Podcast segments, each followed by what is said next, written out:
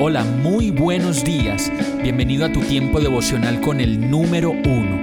Qué alegría saludarte con la certeza de que Dios está obrando en tu vida su perfecta y buena voluntad, ya sea porque estás aprendiendo de un momento difícil o porque estás disfrutando de su amor a plenitud con paz y tranquilidad.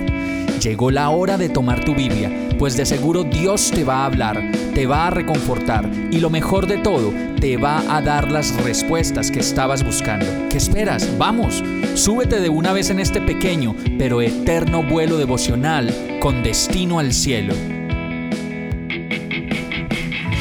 Y el mensaje de hoy se llama Vasija de barro soy.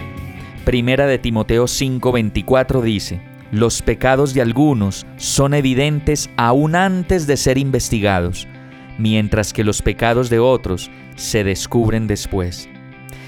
Dios ha encendido en nuestro corazón, con el aliento de vida, una lámpara, escúchalo bien, una lámpara que brille su luz en todo lugar y tanto como sea posible.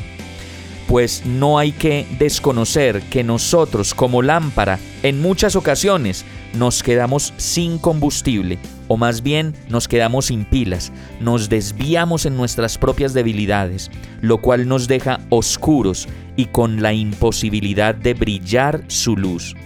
Lucas 8:16 dice, Nadie enciende una lámpara para después cubrirla con una vasija o para ponerla debajo de la cama, sino para ponerla en una repisa, a fin de que los que entren tengan luz las cosas que decimos y a veces las decisiones que tomamos pronto traerán consecuencias que nos dejarán al descubierto. Lucas 8:17 dice, No hay nada escondido que no llegue a descubrirse, ni nada oculto que no llegue a conocerse públicamente.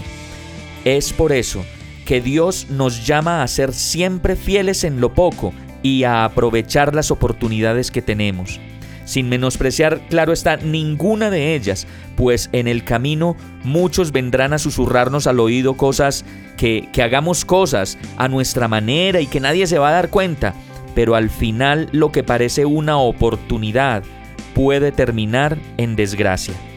Finalmente Lucas 8:18 dice, por lo tanto, pongan mucha atención, al que tiene se le dará más, al que no tiene hasta lo que cree tener se le quitará.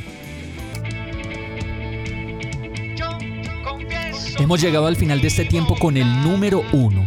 No te detengas, sigue meditando durante todo tu día en Dios, descansa en Él, suelta los remos y déjate llevar por el viento suave y apacible de su Santo Espíritu. Solo compártelo con quien lo necesite y ames. Hoy, de la mano de Dios, todo será un gran día. Para más información visita nuestra página www.iglesiabierta.com o llámanos al 313-334-0116. Oramos y rogamos para que cada día te enamores más de Dios y para que no pares de pasar todo tu tiempo con el número uno